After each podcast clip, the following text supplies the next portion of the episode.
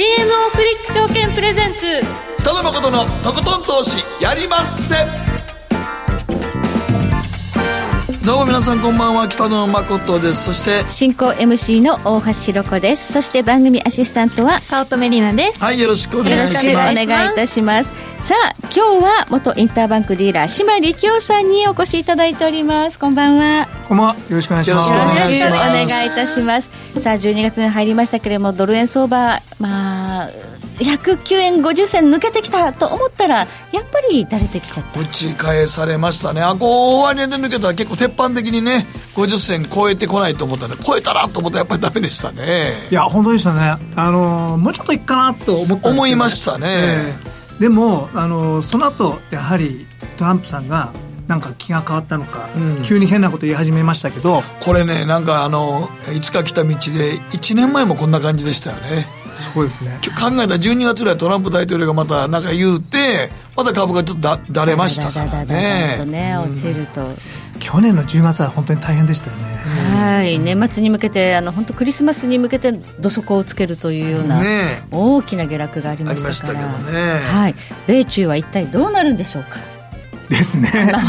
本番で聞いていきますけれどもね、えドル円相場も本当動かないので動くとしたらどっちかなというようなことも含めてはい。今日はよろしくお願いいたします、はい、そ。して今日の後半はマーケットのリアルアメリカマーケットのリアルです。総実総合研究所調査グループ上級主任研究員安田佐子さんお迎えいたしましてえ大統領選挙ですね、えー民主党候補というのが今までねあのサンダースさんですとかウォーレンさんですとか、まあ、こうした名前が挙がっていましたが新たな若手の名前が出てきました申し上げません今は。言わない。ちょっとだけ言いにくい。申し上げれません。言いにくいだけでしょ。言いにくい。読み読むので失敗したら嫌やなと思ってるだけでしょ。ちょね、失敗のリスクの回数を減らそうかなということで。何ですか？安田さんのコーナーではねちゃんと発音しますけれども大変難しい発音ですので、もう安田さんですら発音難しいって言ってありましたけど はい。えー新たな台頭してきた、ね、民主党候補っていうのは誰なのかということを含めまして今日は安田さんにじっくりと、えー解説いただきますのでご期待ください、えーそして今日の皆さんからの投稿のテーマあなたの2019年の流行語流行ったものは何でしたか？ということで島さんなんか。まあ流行ったのは若もう若者ではやっぱタピオカなんタでしょうね。ピオカでしょうね。う。んタピルですね。なんかありました？流行ったもの。いややっぱりうち子供がいるんで、はい。やっぱり子供の流行に合わせて、はい自分もってわけじゃないですけど、い。やっぱりタピオカでしたかね。タピオカでもやっぱタピオカ。ももう廃れてきてますけど、ちょっとね、あのタピオカもあんまり並んでる行列がなくなってきたまあまあ冬場やしね寒い寒いからねもうええやろ寒いねそうそう、まあ、今年の流行だったかなという感じで来年も続くのかどうかちょっと謎ですけれどもねタピオカに関してはね。はいということで皆さんの中での2019年の流行語流行ったもの何でしたか教えてください。番組後半でご紹介させていただきます。ということで早速この後誠とひろ子の週刊気になるニュースからスタートです。北野誠のとことん投資やりまっせ誠さんより私についてきなさい。わかりました。この番組は良質な金融サービスをもっと使いやすくもっとリーズナブルに GMO クリック証券の提供でお送りします。誠とひろ子の週刊気になるニュースさて、ここからは誠とひろ子の週間気になるニュース、今日一日のマーケットデータに加えまして、この一週間に起こった国内外の気になる政治経済ニューストピックをピックアップしてまいります。えまずは今日の日経平均、244円58銭安、23,135円23銭で取引終了しました。比較的大きな下落となりました。2万3000円台というのを、やっぱりちょっとここから上、4000円までっていうのは、重いかなという感じがしてきましたね。為替の109円50銭と2万3500円超えていくのね結構難しいですね。感じがしてきましたね。えここに来て、あれほど楽観していた米中通商協議の第一段階の合意と、年内にもあるだろうというような報道がね、繰り返されてきたんですが、これ難しいんじゃないの？繰り返してたのは大統領本人で、あれひどいですよね。素晴らしくうまくいってるとか、フェイクニュースはお前だろって。まあね、あの合意したがってるのは中国の方だとか言いながら、うん、まあねあの、かなり近そうな。近そうな雰囲気だけ出しといて、ええ、今日はちゃぶ台返しでしたけどね。はい、えー、香港人権法案に続きまして、えー、ウイグルの人権法案というのを昨日下院で通りました。多分このまま流れていくと香港の時と同じで上院行って最後大統領のサインだという流れですからね。これは中国は香港の時はまあうまいことそのトランプさんが敬意をね中国に払うというような、うん、そういうコメントを出したということでなんとかそこはえーまあ、中国側も怒りを鎮めたというようなところがあったんですが、うん、このウイグルまで行くと、内政干渉だということで、うん、どうやら、まあ、かなり怒ってらっしゃる、うん、まあ、そうなるんじゃないですか、まあ、トランプさんとしては、ここまで俺が妥協してるのに、うん、どうしてお前妥協してくれないかっていう感じなんでしょうけれども、まあ、中国からしたらですね、まあ、譲れないものは譲れないですからね。うん。まあ、でもまあ、ウイグルは本当にね、もう中国は考えてみたら、その香港もそう、ウイグルもそうですけども、その前にチベットもありますし、はい、そんなこと言ったら、あれ認め出したら台湾もやばいっていうのがちょっとありますからね。ね。はい、うんまあ、ちょっと民主党政権、オバマ政権の時に中国っていうのはかなりね、あの大きもうやりたい放題してましたから。えー、で、うん、ここをガッとトランプ政権になってから、もうこうず全部こう引き戻すというかね。ひっくり返しているというような流れになっています。うん、まあ、これがまあ今、絶好調だった株価にどのぐらいのインパクトをもたらすのかですね。うんどうでしょうか？でもまあ。ちょっと下がってきましたよ、でも島さん、いやでもね、まだ言っても、これトランプさん、あの、株価が強いからまだちょっと強気に出れてるんですよね。そうですよね。うん、うん、そう思います。うん。史上最高値とかなると、なんかこうトランプ法がこう出てきて、うん、ガーッと下がると、なんかまたうまくいってるっていう。そうなんですよ。フォローが出て、えー、うん、実にね、いい話し合いができているとか。そう。まああれもね、ちょっとびっくり、さっきしましたが言ったけど、お前、お前が一番フェイクやろっていうか、お前が一番か、なんていうの、株価操作してるやろって言いたなる時ありますよね。本当ですよ。大統領に風雪のルフとかないんですかね。ねえ。うん、いやでもうまいことコントロールされちゃってるっていうかね、マーケットはね。うん、でも逆に、ほんまに言うと、高、ね、ニューヨークダウが高いから、うん、今思い切った政策をまだ打てるってとこありますもんね。そうですね。本当に。うん、まあ、コントロールされてますよね。うん、はい。ということで、え昨日のニューヨークダウ280ドル23セント安、27,502ドル81セントで取引終了しているんですが、うん、まあ、このぐらい下がったところで、えトランプ大統領が就任してからの上昇というのを見ればね、ついこの間過去、史上最高値だった更新してましたから、えーうん、まあ、多少10%、20%下がったとしても、してもいいんじゃないの？で、まあ、引けないところは引けないという姿勢なんでしょうかね、うん。うん、また大統領選挙前に、ここ一旦調整入れとかないと、ちょっと続かないんじゃないかなって本人も思ってるんじゃないですかね。意図的にコレクションを入れる時期的にね、今なら少しね、下がっても、またあの、またパウエルさんのせいにすればいいですから。で、利下げ利下げまたさせればいい。なんかもう、1年前と同じコピー、コピペですよね、これ。はい。というようなことがね、ちょっと繰り返されていて、まあね、イギリスもまたね、選挙があるということで、まだブレグジットっていうのは1年前から状況的には、まだブレグジットできてないわけですからね。でも、あの、これまでですね、やっぱり米中の問題とブレグジットが2大、この、えー、この不安定要素っていう、はいか、まあ、リスクオフ要因だったんですけど、このイギリスはもうなくなりますよね。ではもう実質的になくなってますよね。はい、うん、ちょっとね、今もポンド、また強含んできてますから、はい、このあたり含めて、じゃあ本編でも解説お願いしたいと思います。はいえそして、えー、WTI 原油価格14セント高の56ドル10セントで昨日取引終了していますが、今週、明日、あさって、OPEC の定例総会があります。えここで、減産の枠組みの延長だけでなく、えー、減産の拡大減産量そのものを拡大するというような報道も出てきました。これはあのサウジアラビアがアラムコの IPO を控えているということで、原油価格を押し上げたいというような思惑も非常に強いということなんですが、ロシアがちょっと嫌がっているということで、明日の話し合いでね、それが決まるかどうかというのが大変な注目です。原油結構大きく動くかもしれないですね。うん、でもなかなかなか持ち上げられないですよね。そうですね。大体一番生産してるのはアメリカなんで今。そうなんです。オペックがどんだけ減産してもアメリカのシェール増産が凄まじいんですね。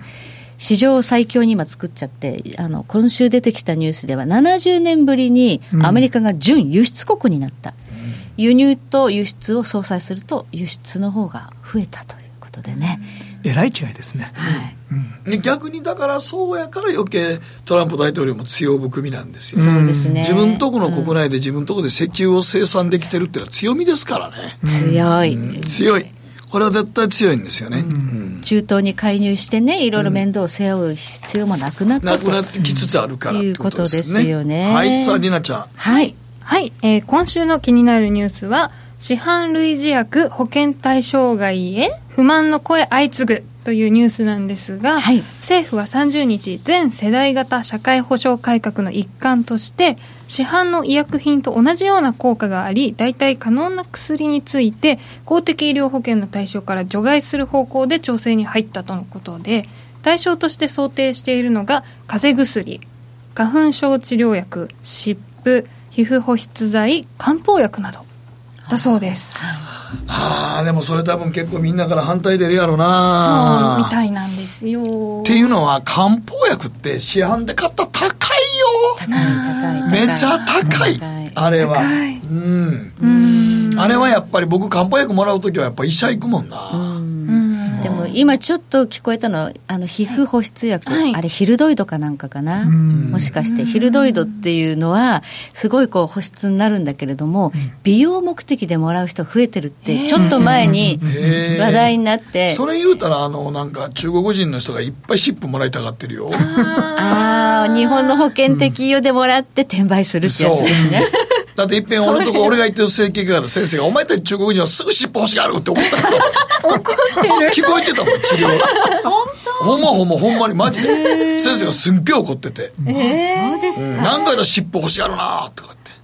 転売目的じゃないのかやれないぞとかって歌って。まあ多分そういうのをね、なんとかしようということなんだろうけど、風邪薬とか漢方薬とか、花粉症は。でも、あのね、花粉症に関しては国民病みたいなとこあるから、これは許してあげてほしいなと思うけどな。風邪薬ははっきり言うと何にも効かないよ。総合漢方薬ってね。総合漢方薬って何かよく分からへんもん。そうそうそう。で、結局、鼻は、鼻は鼻炎やんか。咳は咳止めやんか。だから総合漢方薬って、まあ、どれかに効くってことやないと思うけどね。あれは僕あんま医者に行ってももらわない薬の一つやね。風邪薬ってもらわない。結局、鼻炎か喉かだけしかないから。まあ、局所で効くっていうね、薬もらった方がいいですよね。それはそうだと思いますね。はい。ということで、もうちょっとその、選択とね。そう。でも日本の医療ってすごい手厚いですから。手厚いよね。でもあの、実際にね、あの、おじいちゃんおばあちゃん、薬だけもらうと安心な人多いから。で、飲み切ってない人多いから。まあ、医療費相当かかってね。い。うのは間違いないでしょうけどね。はい。はい。ということで、ここまで誠とひろ子の週刊気になるニュースでした。北野誠のとことん投資やりまっせやりまっせって何語ですかさあ。占えました。ぞあなた。の未来えどんなあなた。は努力次第で大きな成功を収めますただし、野菜中心の食事と早寝早起き適度な運動をして健康なんだよ、母ちゃんのセリフと一緒じゃん。未来は自分で切り開く。株式 FX は GMO クリック証券。あらっしゃい。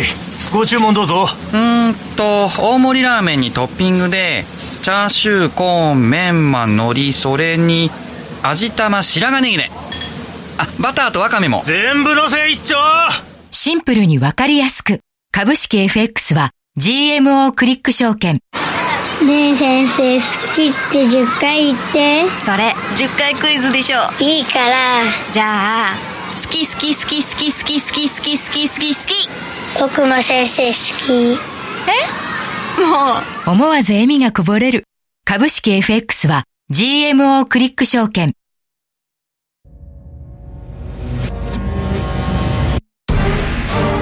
誠のとことん投資やりまっせ誠さんより私についてきなさいわかりましたさて、ここからはマーケットフロントラインです。今日は元インターバンクディーラー、島力夫さんにお話を伺ってまいります。どうぞよろしくお願いいたします。よろしくお願いします。今日のテーマ、2020年も米中二強が席巻底堅くも動かない相場の勝負どころということなんですが。勝負どころ、難しいですね。はい。はい、米中二強、まあね。あの、はっきり言いますと、はい、やっぱり、その、米中のこれが、なんて言いますか、こっちに転ぶか、あっちに転ぶかで、もう世界が全く違うので、はい、でしかもそれ決めてるのはトランプさんなので、うん、なんですかね、マーケット分析っていうのは必要ないみたいな。っていうところもありますよね、少し。まあ、まあ、あのですね、はい、でも、そこを決めてもらわないと動けないので、それで結果的にマーケットは待ってしまってると。はい、えー、どこにも動けずに、まあ、こう、膠着してしまってるっていう部分はあるとは思います。はい、ただ、停留にはですね、やはり日本のファンダメンタルズが弱ってるなっていうところはあると思います。あの、まあ、皆さんご存知のように、はい、ドル円っていうのはすごく大きなトライアングルを形成してるんですけども、はい、チャートご覧いただきましょう。なぜ動かないドル円？三角持ち合い。三角持ち合いなんですけども、これはまあセオリーとしては、切れた方につくと。うん、抜けた方にね。えで、事前に、まあ、はい、こっちに切れるかなと思って、こう、貼るのももちろんいいんですけれども、はい、それがなかなかうまくいかない状態が、もう2015年以来続いております。はい。えまあでもこれ基本的にですね、アベノミクス相場の調整相場だと思います。はい、で、もう少し調整が続くのか、うん、まああの、円ってものすごく今割安なので。円が割安ですか？はい、はい、えー、っとですね、えー、海外から見ると、はい、まあ本当に割安だと後でお安田さんいらっしゃいますけど、はい、ニューヨークではすごい物価高かったと先ほどお話ししていらっしゃいましたけど、そうですね、えっと、3枚目のページでしょうか。見えない円安というチャートをご覧いただきましょう、えー、これ日銀が公表してるんですか？あそうです。日銀がちゃんと公表している実質実行為替レートというものなんですけども、うん毎日公表してますけども、えー、っと、この緑の線が日銀が発表している実質実行レートなんですが、はい、こう一番左の方行くともう1981年とか、はい、その辺の数字なんですけど、まあ、プラザ合意の前ですよね。うん、この緑の線を見ると、まあ、ほとんどその当時と同じ物価水準だと。はい。まあ、その時っていうのは、まあ、あまりにもドルが高すぎるということで、はい、プラザ合意というものが行われてた行われたわけなんですが、はい、その時と同じ水準だということです。ということはやっぱりドルが強い。ドルが強いと言いましょうか、円が弱い。円が弱い。ええ。ドルだけじゃないんで、これは。で、うん、実際のレートはこの赤のチャートですね。うん、で、事実、まあ、このところずっとまあ、110円ぐらいで動かないねっていう印象なんですが、うん、実際の円の強さはどんどんどんどん弱くなってると。これはまあ、あり手に言えばですね、インフレ率が海外と日本で違うからと。日本の物価はずっと同じなんですけど、まあ、海外の値段がどんどんどんどん上がってるんで、うん、で、いつの間にか、まあ、物価が安いと思ってた国も、なんか日本と物価が変わらなくなってたりとか、うん、アメリカなんか行くとですね、なんかアルバイトの時給が16ドル、17ドルっていうのを見て、はあみたいな、うん。はい、だから日本はこれ、物価が安いから、海外からみんなこぞってね、うん、観光客が来て、日本で爆買いして帰るっていうことですよね。安い安いって。デフレのまんま。そうなんだからなんか日本ってこれ、あれ？インフレ目指してたんじゃないのってインフレターゲット論でしたよね。黒田総裁は。いや、目指してるんですけども、まあ、どうにもこうにもそうならないと。やっぱり、うん、その高齢者の方が多くなってるので、うん、年金もらってる比率が高くなってじゃないですか、はいはい、どんどんどんどんこれから先も、うん、年金はこれ変わらないので、はい、どう努力しても、そうですね、えー、で給与所得者の比率はどんどんどんどん減っていくんで、まあ、それ、まあ、使いたくないよね、うん、増える見込みがないわけですから。うん、またあの今、若い人たちがねあの、日本はこれから先、いい感じにいくのかとか、希望があるのかっていうアンケートを取れば、必ず皆さん、ペシミスティックですから。まあ、あの、あやっぱりお金使いたいと思わないですよね。物価上がりはない若い子たちは特にもシェアの方に行くので、うん、まず車も自分で持つわけじゃないとか、うん、そういう時代でしょ、もう。うん、ね僕なんか実は貧乏だったのに、大学時代車乗ってましたけど。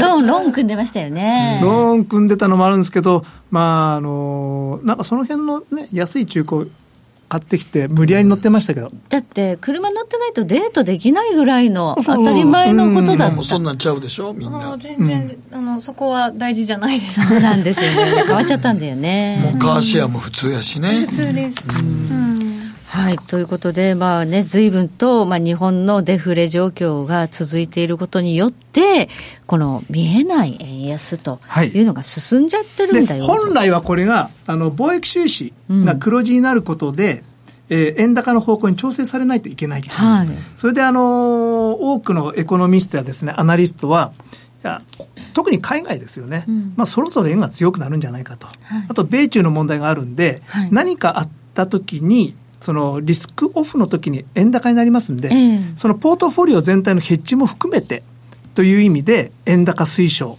というのを去年は皆さんやってたんですが、はい、結果的に失敗して裏切られたと。なんか、円高論者多かったですよね。うん、予想される方。で、結局のところ、フラッシュクラッシュで一回やっちゃったっきり、そんなにいかなかったなっていう。1月の3日で終わっちゃいましたね。1年があそこで終わってしまって。あれって感じで。はい。でもやっぱりどうして円高にいかないかっていうと、まあそうですね、その一つ前の理由になるんですけども。はい、ならなかったか。うん。あの、エコノミストの理由としては、アメリカの金がガーッと下がりましたよね。はあ、まあ、金利、利下げで、えー、利下げでもありますし、まあ、10年の金利が3.2%ぐらいだったのが、1.4%まで。そうです。去年の10月ぐらい3.2%あったんですよね、長期金利。そうなんですよ。で、1年でこれだけ長期金利が1.8%も下がってるのに。半分ぐらいなんでね。普通金利差縮小ということは、ドル安、円高に行くはずなんですが、はい。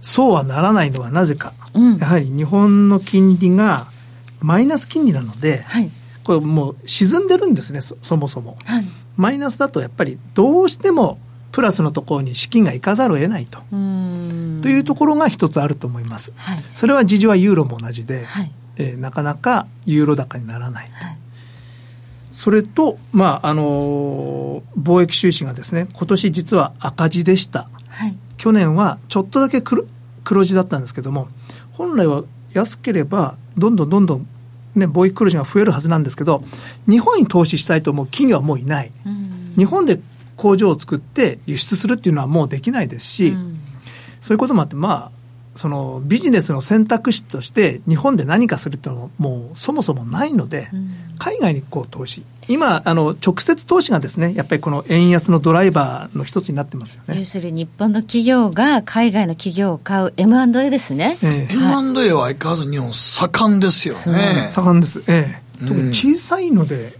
どんどん見えない、報道されない形で出てますよね。出てますよ。まあ、うん、時々武田役員とかドーンとかね、あの、まあ、あの、ソフトバンクがドーンとかいうので、すごい目立つんですけど、実は日本の M&A の海外投資力すげえ高いですよね。すごい。すごい。これがだからね。そう。で、失敗しても多分これ、ま、続くと思います。うん、うんだって日本少子化だから日本のマーケットで戦っていけないということで、外に出ていかざるを得ないっていうことですかね。いやでも島さんが本番前にも言っておられましたけど、日本のね今世界のナンバーワンのなベスト企業で自己資本で言ったらトヨタぐらいしかもう入ってないですもんね。そうです、えー、ベスト50に入ってるのが40何位かにトヨタさんがいらっしゃると、うん、ナンバーワンと思ってるトヨタさんでも世界全体から見ると40何位。ないですよね。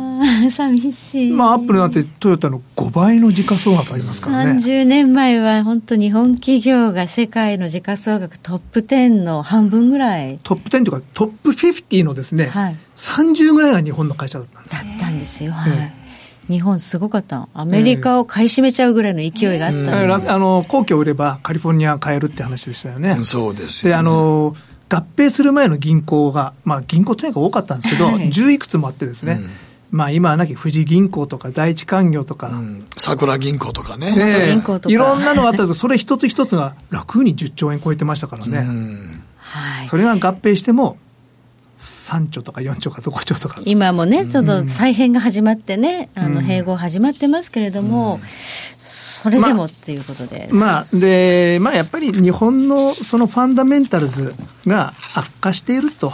でその円買いじゃなくて、円売りになりつつあるんじゃないかってことですね。そういうことですね。えー、やっぱりちょっとトライアングル、もしかしたら円安方向に。と、はい、行く可能性も想定しておかないといけないかなって僕は思います。あの、はい、ちょっとまあその辺はあのトランプさん次第のところもあるんですけれども、はい、まああの、ちょっと次、あの、貿易収支じゃなくてあの、その関税のところですね、はい、米中米中がもう迫ってます、えー、まず12月。の15日です、ね、15日です、えー、もう差し迫ってますよ。えーそうなんです、ね、これで15日じゃなくて、多分10日とかですね、もっと前にですね、発表が、正式な発表あると思うんですけども、第4弾のリスト B って言われてるんですけど、この iPhone とかですね、スマホ、それからパソコンですね、これに15%関税がかかるかどうか、でこれが先送りされると、もうマーケット、思い込んでるんですけど、はい、これが実施されると、まあ、某ゴールドマン・サックスなんかが予想するのは、まあ、トータルで見ると GDP マイナス0.7%規模のこう経済の下げ圧力になると、うん、いうことです。はい、えっ、ー、と関税いくらかかってもあまり実はそんな大きくないんだっていう、まあ、そういうエコノミストの人も中にはいますけど、はいちょっとこの辺まで来ると、もう全然。じゃあやっぱり15日にこれが延期にならずに、やっぱり発動だということになると、かなり株価も衝撃を受ける可能性ある？あると思います。すね。うん、やっぱりアップルとかガーンと崩れるんじゃないですかね。はい、じゃあここはまずねあの大変な大きなイベントとして注目なんですがさあこれのチャートは何でしょうか？あまあ今年はですね次のチャートはですね、はい、まああまり意味はないんですけど今年はやっぱり発言で動いたなと。まあほとんどトランプさんが動かしてたと、うん、ただまあ長い目で見ると株価はずっと上がってますしドル円は横ばいだったと。いうところですかね。このローソク足がドル円？あローソク足が緑がドル円です。動いてないです。なんかでもあの僕思うんですけど、マーケットあんまりそのドル円にもうなんか興味がなさげな感じがするねんな。結局。取引量落ちてるんです落ちてるでしょ。うだから、やっぱり基軸で言うと、ユーロドルの方になるやろうし、で、まあ、世界的に見ると世界は金余りじゃないですか。うん、それやったらもうちょっと動く通貨の方に行ってるような気がするんです、ね、そうなんですよね。で、機関投資家も今ではトルコリラとか、メキシコペソとか、そっちの方にも力入ってますよね。いや、だからやっぱ動く、動く高金利通貨で残ってるとこで、まあ、うん、とりあえず、ボラティリティがある通貨に行ってると思うので、うん、ドル円自体が、だから日本からしたら、この基準でちょうど安いって、物価安いって思われてるから、海外から観光客は山のように来てて、その部分の観光産業は潤ってますからね、日本は。まあ、そうなんですよね。まあこの安定で経済的には一番いいんですかね。うん。で機関投資家はやっぱりメキシコペソが最近人気ですね。機関投資家だから年金さんなんかもそういうところでやるようになったってことドルペソとかでしょ。ドルペソ、まあペソ自際自身がですね、そのまあちょっと大統領があれなんですけども。まあ、金利がまあ7%台、しかも通貨上昇の余地もあるんで、まあ、持ってれば10%ぐらいリターンあるんじゃないかと。うんそう、だからドル円に関しては本当にもう動かないんじゃないですかね。でも動かなかったらロングでいいんですよ。うん、もうね、うん、そうそう。スワップが入る。スワップだけはもらえるから。逆に言うと今安心して買っといたらそのままでいいんじゃないのと。うん、ほとんど動かないと思いますよ、今のままでいったら。ですね、うん、困りますが、まあそうなりそうです、ね、普通はね、こう言って三角持ち合いのチャートでテクニカル的に言うと、どちらかにブレイクするためにエネルギーが溜まるって言うんですけど、僕も溜まってるような気もしないんですよね。溜まってるんじゃなくて、その、ね、横っ離れって感じですね。そう。このままずっとと109円ぐらいのままで上下して、もうなんか勝ったまま、ロングしたままほっとけばいいんじゃないのと思うけどな。うんでもね、トレーディングがなりわいの人とか、ね、やっぱりトレーダー、ね。それとさっき言ったみたいにペソとかね。でも今年はポンドが結構、ね、そう、ポンドですよね。ねそうそう、イギリスの。今年一番あのトレードして、あの、儲かるの、儲かったのは、あの、ポンドだと思います。ポンドは怖いけどね。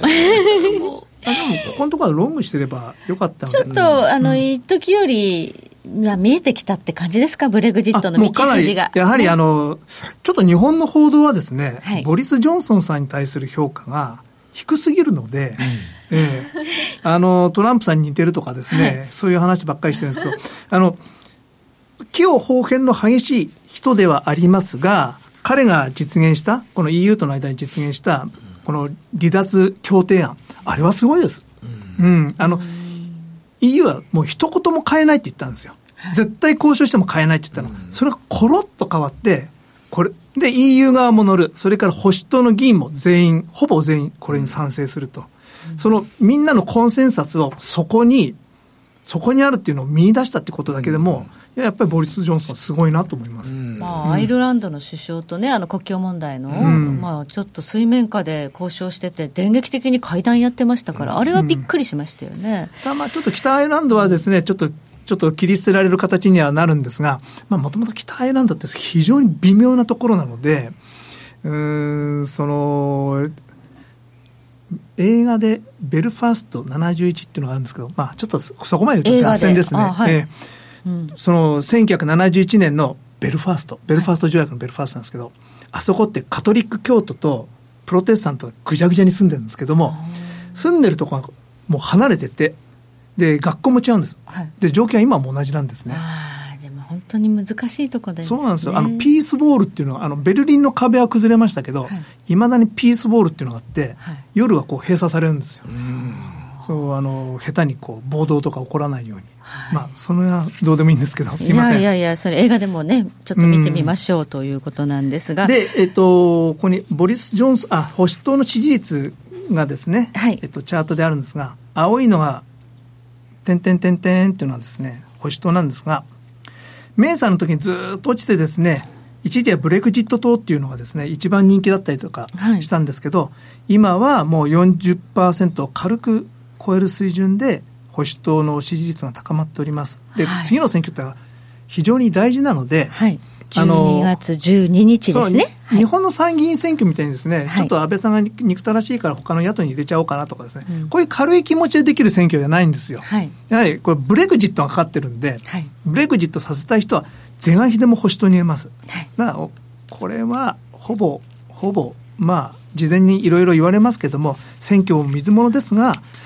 9割以上の確率で保守党が勝つと思われるので、はい、まあ、事前に少額ロングしといた方がいいかな、うん、まあそそれかもうもうその前からもうマーケット動き出すんで、今日みたいにですね。今日ちょっとポンドがね、上がってきてますね。もう、もう染み出てるんですよね。はい。えー、多分だから、ボリス・ジョンソンさんになったら、ブレグジットやっと成功するだろうと、はい、いう期待が込められてるんですよね。はい、で、その、一つマーケットに織り込まれてないのは、はい所詮ブレグジットはブレグジットで EU から離れるんで、これから先も大変でしょと言われるんですが、ただ、あの、まあ、それはそれそうなんですけれども、そのボリス・ジョンソンさんの政策、次、財政拡大する意向が大きい、うん、財政拡大になると、金利上がってくる金利は下がらないので、えー、やっぱりポンドを売るっていう選択肢にはならないと思います。あそうですか、えー、はいでしかもまあちょっとナショナリスティックに非常に盛り上がると思いますんで、はい、イギリス悪くないと思いますよ。なんかこのブレグジットというかね、うん、選挙まではポンド高だけど選挙でまあ保守党やっぱり勝ったねってなると出尽くしでポンド売りになるっていう予想結構多いような印象なんですがそんなことはない。そんなことはないとないと、ええ、あの、う。んまず世の中には結果を見てからじゃないと動けない投資家がいっぱいいるんで、結果が出た瞬間に買う人はいます。ですからその瞬間に出尽くしだって言ってショートにすると、もうあの持ち上げられると思う。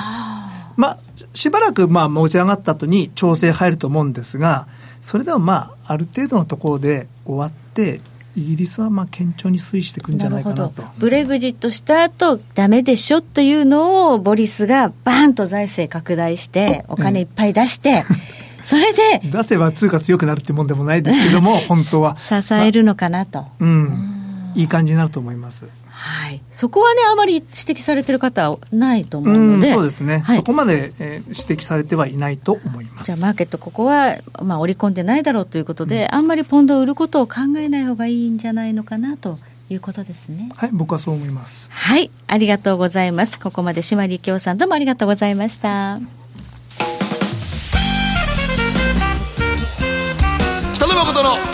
投資やりません。GMO クリック証券はおかげさまでファイナンスマグネート社2012年から2018年の調査において FX 取引高が7年連続で世界第1位を獲得多くのお客様にご利用いただいております。GMO クリック証券は安い取引コストが魅力であることはもちろんパソコンからスマートフォンまで使いやすい取引ツールも人気。また、サポート体制も充実しています。FX 取引なら取引高世界ナンバーワンの GMO クリック証券。選ばれ続けているその理由をぜひ実感してください。GMO クリック証券株式会社は関東財務局長金賞第77号の金融商品取引業者です。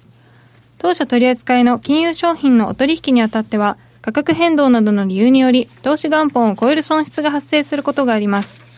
取引をする際は当社のホームページや契約締結前交付書面にて手数料などの諸経費及びリスクについて十分ご確認ください。北野誠のとことん投資やりまっせやりまっせって何語ですか？さあマーケットのリアルということでございまして。双日総合研究所調査グループ上級主任研究員安田沙子さんです。こんばんは。よろしくお願いいたします。なんか安田さんにメールが届いているので紹介します、はい、安田さんの米国事情毎回楽しく聞いています。思い起こせば約十数年前単身赴任時、えー、ブラックフライデーが流行り始め、朝4時過ぎに車でコールズに見学に行きました。その当時のドル円レート80円程度であったので、大したものでもないのに安く感じて買った記憶がありますが、いくら考えてもアメリカの商品はちゃちで価格は高いんですが、駐在先の従業員をこぞって買っていました。そうでしたね。そうだったんですか？私もビデオゲームを買いに走りったことが、私じゃないですけど、主人が走りに行きましたね。はい。本当に並びに行きました。ブラックフライデーが。ブラックフライデーのために。はい。ということで、まあ、安田さんの米国事情楽しく聞いてらっしゃる方がたくさんいると。あとても嬉しいです。どうもありがとうございます、ということで今日のテーマ、はい、21世紀のクリントンとなるか中道派。読んでください。ブティジェッジ。はい。ブティジェッジ。候補の対等とリスク。ブティジェッジね。ブティジェッジ。ブティジェッジ。ブティジェッジ。ですね。今すげえ練習してたでしょ、今。いや、でも、アメリカ人でも発音がしにくくてですね、はい、あの、普通、こう、候補者の名前って T シャツになったりですとか、まあ、グッズになるわけですよ。えー、でも、ブティジェッジ氏の T シャツって、ブティ GG みたいな感じで、要は読めないんですね、みんな。だから、ブティ GG、あ、ブティジェッジ、あ、そういうことねっていう、こういう音だよっていうアピールでもあり、まあ、自虐でもありっていう T シャツを売り出してるんですよ。なるほど。じゃあ、発音しにくいのは我々日本人だけではないということです。嬉しそうに。ちょっとしてましたけどね。丸太系の方なんですけどね。はい。はい、ではちょっとね、あの、新しい若手の候補。まだ若いんでしょう ?37 歳ですよ。おお。もうびっくりですよね。ルーバーグさんと40歳違うわけですよ。今、民主党の子みんな70代とかね。70代。サンダーさん78歳。いやもうちょっとあかんやろ。そろそろアメリカの平均寿命っていくつぐらいなんですか？今78.4歳と言われてまして。ほら、もう、天井つけて、もう、ちなみに、先進国80歳超えてるんですけどね、あの、アメリカだけ3年連続下がっているという事情があります。本当はい。ちょっとアメリカのね、平均寿命が下がっている中 で、は別ではい。そこで、そう伸びきったところの候補が多いと。伸びきったところ。そうですね。いう中で、えー、若手が出てきました。はい。はい。さあ、なんかこの方、急に人気が出てきたんですそうなんですね。はい、あの、4月からのチャートを見てみましても、緩やかに上昇しておりますが、はい、実はですね、あの、秋頃からプティジェッチさん、きゅっと上昇ペース上げてきてるんですよね。はい、で、10月頃というと、ウォーレンさんの上昇ペースがかなり急だったんで、かなり注目もされましたし、はい、番組でも取り上げましたよね。取り上げました。はい、はい。で、ウォーレンリスクなんて話もありましたけれども、実はそのウォーレンさんのシリーズがちょっとここのところ下がってきてますと。で、3さんはちょっと自利品かなっていうところで、はい、今のところはなんだかんだ言いましてバイデンさんが1位で直近では27%の支持率がありまして、はい、まあ、続いてサンダーさんが18%程度、はい、でウォーレンさんが17%なんですが、はい、実はブティジェッジさんでこれまで1桁5%台だったんですけれども最近はもう2桁。11%台に乗せてきてるんですよね。はい。ですから割とこう一番しっかり伸びてきてるのがブティジェッジさんなんですよ。はい。これ勢いがあるとねそうですね。このままいくのかどうかということですが、はい、どうして人気出てきたのかしら？はい、まあ、2ページ目のアイオワ州の支持率なんかを見ていただきたいんですけれども、はい、討論会ですね。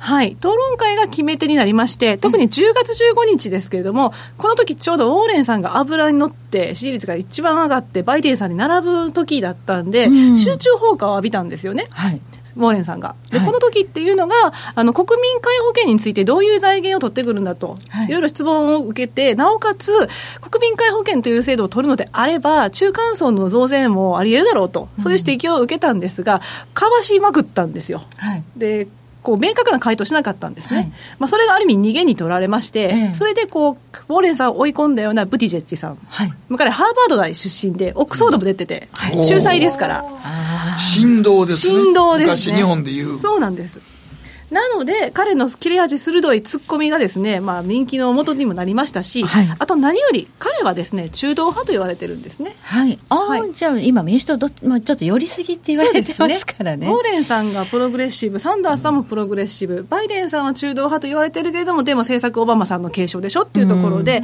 ちょっと行き場のなくなっていた無党派層の方が、ちょっとこう、はい、もしかしたらブティジェジに流れてるのかなとい。うことが挙げられます。はい、またしかもカマラ・ハリスさんっていうね、あの有力候補の一人として言われた方も脱落していきましたんで、はい、もしかしたらこの票もブティジェッジさんに行くかもしれないですねと。はい、ちょっとお顔もね、あの写真があるようですので、はい、皆さんにちらっと。4ページなんですね。はい、まあ、別にちらっとじゃなくて。隠れてるわけやないか。いいですね。ちょっと真ん中に。ちらっとじゃなくてもいいんですけど。普通に見れますから。で、彼はですね、あの、若いだけではありませんと。はい、ハーバード、オックスフォード行っただけじゃありません。はい、まあ、インディアナ州のサウスベンドの市長で、まあ、ここは人口10万人でね、その大したことは正直でないです。そんな大きな街はニューヨーク市長と比べたら全然違います。はい、ただ、彼29歳で市長になりましたと。すごいやっぱり優秀な方なんですよね。はい。で、しかも彼コンサル出身でもありますから、はい、実務派でもあるということで、はい、彼自身は自分のことを中道派の実務家、はい、リベラルの理想家じゃなくて、中道派の実務家だということを言ってるんですね。何が言いたいかと言いますと、サンダースさんみたいな理想家とは違う、オーレンさんみたいな理想家とは違う、僕はマッキンゼーでも、あ、マッキンゼーなんですけど、コンサルティングでも仕事してきたから、まあ、もうビジネスの目線があるっていうことをアピールしてるわけですよ。理想じゃなくて実現できることを僕はやれると。はい、アピールですね、えー、でなおかつこの方ですね、はい、同性愛者です。ああ今ねそれもカミングアウトしてるんですね。カミングアウトしてます、はい、で初めて同性愛者として立候補して公言して立候補した方になりますね、はい、でなおかつこの方のパートナー結婚されていらっしゃるんですけどあのオンライン出会い系サイトで出会ったんですよおなんか今時今時？今時今時支持集めそうです、ね、そうなんですよ。なんでかと言いますとちょっと話ずれますけどね、はい、アメリカ人の今出会い系サイトで出会うっていうその割合っていうのが39%なんですよ。すごい。スタンフォード大学の調べですよ。で39%のアメリカ人の出会いはオンラインって言ってまして昔だったらその友達の紹介が33%、えーだったわけですよね、もうころっと変わってるんです、今20%まで友達の紹介が落ちてきまして、家族の紹介、それから同僚の紹介も落ちて、独り勝ちしてるのがオンライン、出会い系、だから共感呼ぶんですよね、また。はいはいちなみに彼が使ったそのオンラインサイト、マッチ出会い系アプリっていうのが、その彼がそのインタビューで何々って言ってしまったんで、その登録者数が3倍。爆発的に伸びたその会社の業績も上がったということで。力ありますね。ある意味実務派ということがこれ証明されたと思いますけど。はいそういう方なんですね。はい。はい、毛色が全然違いますね。全く違いますね。はい。はい。で本当にでも中道派なんですかっていうところはでもポイントになってくるんですけど、えーはい、ただやっぱり民主党の方なので、やっぱり左寄りの政策を出してきてるわけなんですね、はい、で彼、退役軍人でもあって、市長時代にアフガンに従軍してたんですよ、7か月。そこもね、プラス、プラスになります、ね、そうなんですよ。でそういった経歴もあるんで、あの割と民主党の方っていうのは、軍事費削減っていう方が多いんですけど、ブティジェッジさんは削減には反対しているということなんですね、まあ、それぐらいかなっていう感じで、ですね、ニューディ、はい、あグリーンニューディール政策、2050年までに、えー、排出権ゼロというのがありますけど、はい、それはもちろん賛成してますし、はい、それからパリ協定も復活すべきだって言ってますし、はい、あと富裕税ですね、うん、ウォーレンさんとかサンダーさんのプログレッシブな路線と言われてますが、彼は政策としては打ち出しはいません、うん、ただ、インタビューでは支持してます、全面的に支持っていう話をしているので、ちょっとそういう政策が出てきれ出てくれば、もう乗っかっていくタイプということは言えるわけですよね。もっと具体的なのこれから出てくるかもしれないですね。そうなんですね。はい。はい、なので、本当に中道派かなというところで疑問点はなきにしもあらずというところです。はい。はい主な政策っていうところで、はい、具体的に出てきているところそうですね、6ページ目で見ていただきたいんですけれども、はい、メディケア・フォー・オール who want it? 何やそれって話ですが、はい、要は国民皆保険に選択肢を与えるというところで、サンダースさんやあのウォーレンさんみたいに国民皆保険一つ政府の単一制度だけではなくて、民間の医療保険制度も併用していこうっていうのがこの話なんですね。うんはい、でも、ここの財源が問題で、うん、法人税引き上げって言ってるんですよ。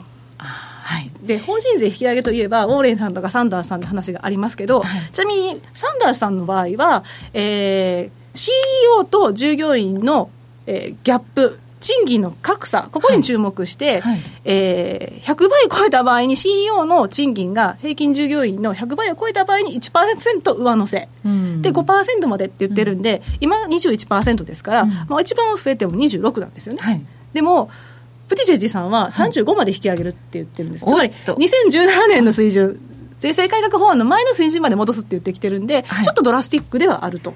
そうですね。いうことなんですね。富裕、まあ、層にとってはあまり良くないというか。そうなんです。はい。はい、で、バイデンさんの場合は、21%から28%に戻しますっていうようなことを言ってるんで、やっぱりちょっとこの法人税っていう観点からいきますと、はい、ブティジェッチさん、やっぱり中道派って言えるのかなって疑問が湧きますねと。中道じゃなさそうな。いう話なんですね。はい、感じですね。あと推進する主な政策でいきますと、はい、やっぱり公立大学の無償化、これ5000億ドル当てます。はい、で、学生ローンの免除もします。っていう話もしているんで、このあたりのでも財源どうなんですかっていう話もありますし、はい、あと排出権ゼロのところもありますから、とね、やっぱり法人税引き上げじゃなくて、やっぱり富裕税っていう話も出てくるのかなと、民主党の予備選の中では、あんまりプログレッシブカラーを出さないで、中道とはね、はい、旗印示してますけど、はい、トランプさんとの本選になってきたときには、ちょっと左に舵を切る可能性もあるのかなというところで、留意しておきたいなと。なるほど、はい、民主党候補との戦いと、まあ、民主党代表になった後もしね、トランプさんと戦う時の戦い方、ちょっと違うかもしれない、ね、はい、しかも頭脳派ですからね。ああ、戦略的に今は。的に変わってくるかもしれない。爪を隠しながら。はい。はい。ノーアル高原のですね。で、まだあの、彼の政策がまあ面白いということも一つあるんですが、はい、今彼にまた追い風が吹いてきてますと。何でしょうか？弾劾裁判ですね。ああ、はい。下院で着々とね、弾劾の公聴会ですとか進めてまして、トランプさんは公聴会には参加しません、出席しませんとは言ってますけど、えー、一応あの、ペロシさん、下院議長さんなんかはもう年内に決議、弾劾訴追の決議をしたいという話をしてますよね。はい、もうおそらくそうなるんでしょうというところで、はい、ここで参考になるのがですね、はい、えー、6、8ページ目ですね。クリントン大統領の時は弾劾裁判やりました、どうでしたかっていう話なんですが、はい、これ、面白いことで時期重なってまして、ええ、あのクリントンさんのえー、会員で本会議で弾劾訴追された時っていうのが、12月の18、19なんですよね。で、多分今年もおそらくこのぐらいの時期になってくるだろうと。本当です話で、はい、と言いますのが、一応会期は12月13日なんですが、はい、あのつなぎ予算、皆さん覚えてますか、12月20日に切れるんですよ。ああ、また、はい。で、これを評議をまたしてくるでしょうから、はい、おそらく延長して20日ぐらい。で、実はその、それだけじゃなくって、一応 USMCA の署名なんかの話も出てきますから、うん、割とこの時間が短い中で議題が大きい議題を扱うということで、やっぱりちょっと会期延長は避けられないなと。延長するだろうということで、はい、おそらくまあ20日頃にぎりぎりになって。直前ぐらいかなと。はい。っていう話になると、まあ、99あ当時、それで上院の裁判が始まりますっていう時に、はい、いつから始まったかといいますと、1月のまあ初めですよね、1月7日になってますけどね。はいうんそれからどれぐらいかかったかと言いますと、まあ、6週間ぐらいかかってきたわけです、はいはい、でここで問題になってくるのが2月3日なんかありましたよね。えっ、ー、と、民主党の？アイオワ州の党員集会ですよね。11ページなんですけれども、はい、はい、要はその予備選の幕開けが始ま幕開けしちゃうわけですよ。予備選のアイオワ州の、はい、はい、で仮に2月の初めまで、はい、あの裁判が続いてしまうと、はい、クリントンの弾劾裁判を基本に考えれば、上院議員というのは裁判に列席しなければいけない、彼らはあの陪審員の役割をするので、そこにいなきゃいけないわけですよ。あら、まあ、じゃあ、ワシントン DC に食いつけたんです。民主党にとっては意外とこれ。だからペロシさんとか、ほんまにいろいろ考えて弾劾、こんなスケジュール組んだのかなって不思議なんですけど、ね、こういう重要なイベントに出れなくなっちゃうじゃない。そうなんですよ。だからそうなっちゃうと、はい、サンダースさんとウォーレンさんにとっては、選挙活動できなくなって、うん、で、現地に行って支持をね、仰げなくなってしまうということで、そうなってくると、ブティジェッジさんですとか、はいね、バイデンさんですとか、まあ、中道派には追い風になるんじゃないかっていう話があります。なるほど。はい。はいでまあ、それもありますけどね、やっぱりでもね、つなぎ予算が12月20日までにちゃんと通るかもね、心配ではあるんですけどね。そもそもあんまり今話題になってないですけど、ね、今のところはね、なってないですけどね。はい、近づいてくると、またね、はい、そこのところは注目されると。はい。まあ、弾劾もだって民主党、やることないからやってるようなところがあって、共和党はまあ、ほとんどまあ、これあんまり大丈夫でしょう。まあ、上院でね、過半数取れませんか？あ、3分の2取れませんか？らね。ねだから結局あの弾劾も僕も途中で終わっちゃうと思うけどな。そうなんですよ。だからなんでここまで下院がこだわるのかなっていうのは本当に不思議です。そうやね。だからまあ結局、まあでも僕はトランプ2期やろうなと思ってんねんけどね、今はもう。うんこの流れでいくとね、で、このブティジェッジさん。ブティジェッジさん。ブティジェッジさん。ゆっくり言うとよく噛むよ。ブティジェッジ。はい、ブティジェッジ。ブティジェッジさんが、まあ、出てきて、頭角を現して、はい、まあ、本当になったとしたら、ちょっと変わってくる可能性ってでもあるのかなっていう。うんトランプさんですか？トランプさんとの戦い戦いは、うん、そうですね。あのそういう意味ではその政策の方向性っていうのが、まあ、左による可能性もありますし、うん、ちょっとそのブティジェッジさんの方に優勢ってなったなった場合にはその法人税の問題ですとか、うん、やっぱり株式市場にはマイナスですねということになりまして、ねはい、ちょっと下落余地っていうのは出てくるのかなとは思いますね。はいまあ、今、そもそも年内の米中の、ね、第一段階の合意というのがもう無理だろうという話があって、でまあ、あとこの、ね、大統領選に向けての、はい、はい、こういった弾劾の話なんかもあって、そこら辺でもでもトランプ大統領、今回、中国に向けてのメッセージは、いや、この話は大統領選終わってからでもいいから、そうなんですよね。余裕しゃくしゃくやで、あれ。ちょっとびっくりしましたね、1年後ですかしかもなんか今、全方位に喧嘩売ってますもんね、ブラジル、アルゼンチン、フランスとね。あれ、なんですかね、急にどうしちゃった？まあ、逆に言うと、中国に対して、まあ他の国でもこれだけやってるんだから、君たちも我慢しろみたいにも見えなくもないですけどね、うん、ジャイアン的なね。はい。ということで、えー、ちょっとこう言いにくい名前だなということで。ですがブティジェッチさんは覚えておいた方がはい、大注目の候補ということですね、はい、以上マーケットのリアル安田沙子さんでした。ありがとうございました。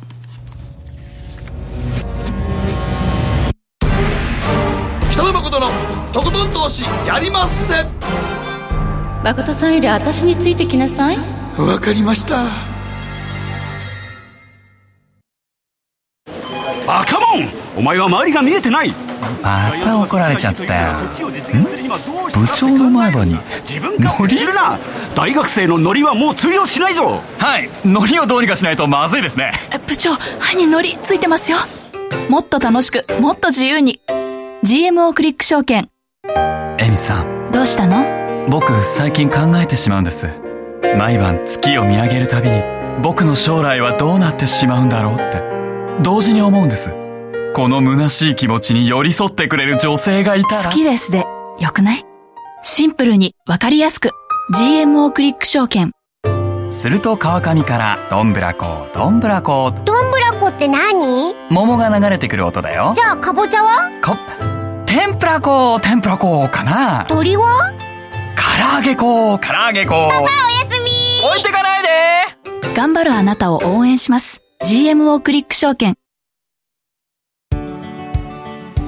さてここからは皆さんからいただいた投稿を紹介していきます。今日のテーマあなたの2019年の流行語。流行ったもの。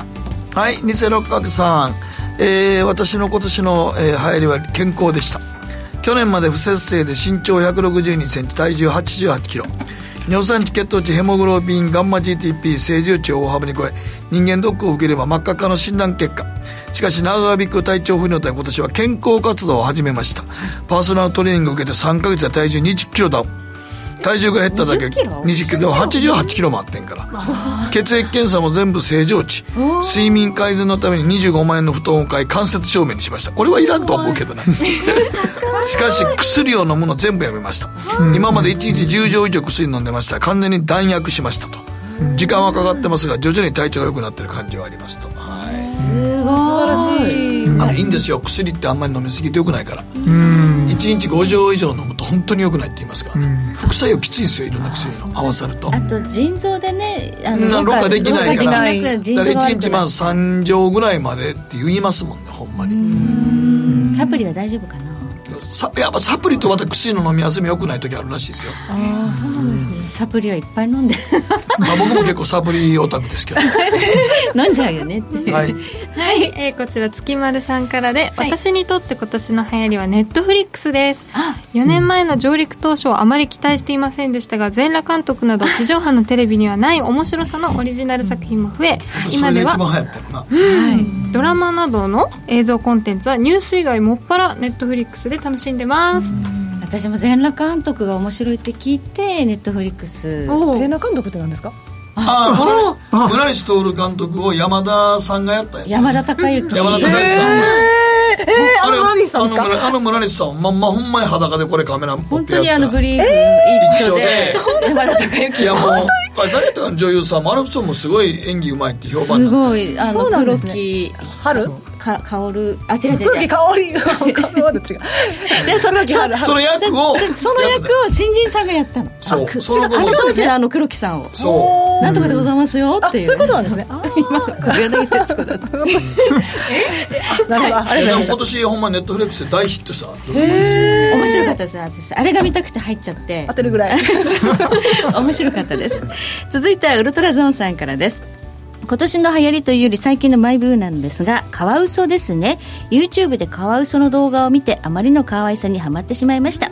先日池袋を歩いているとうさぎカフェの店頭で店員のお姉ちゃんがカワウソを抱いていたのでしばらく見入ってしまいました。お姉ちゃんではなくカワウソにですよ。お話を聞くとカワウソは100万円近くするようで私に買うのは無理そうです。匂いは若干フェレットと同じような獣臭でしたね。でも懐いてくれるとたまらないでしょうね。あカワウソはもう本当に定着しましたよね結構。人気ありますね。すごい人気ある、うん、でもそんなにお高いんですね。まあまあ人気出ると高なりますから。はい。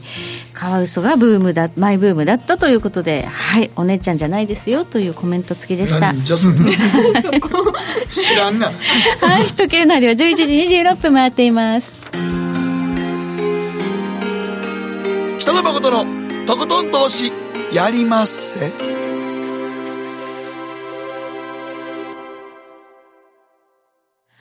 この番組は良質な金融サービスをもっと使いやすくもっとリーズナブルに GMO クリック証券の提供でお送りしました。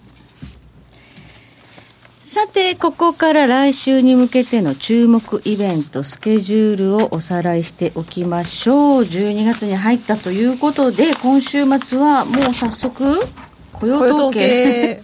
今年、今月は強いって言われてますね。雇用統計今週か。今週です。ああ今週かもう。はい来週がメジャー S q ですよ金曜日。ああ、うん、S q に向けてまた波乱含みになるでしょうかね。今の状態だとちょっとやばいでしょうね S q も。そして、えー、明日明後日と OPEC 総会ということで、原油価格ももしかしたら動くかもしれないということで、まあ、なんか1年前も12月下がったよね。12月、株と原油、原油、すごい下がりましたもんね。はい。OPEC 総会で減産の延長が決まったら、逆に下がった。出尽くしで下がったみたいなところもちょっとあったので。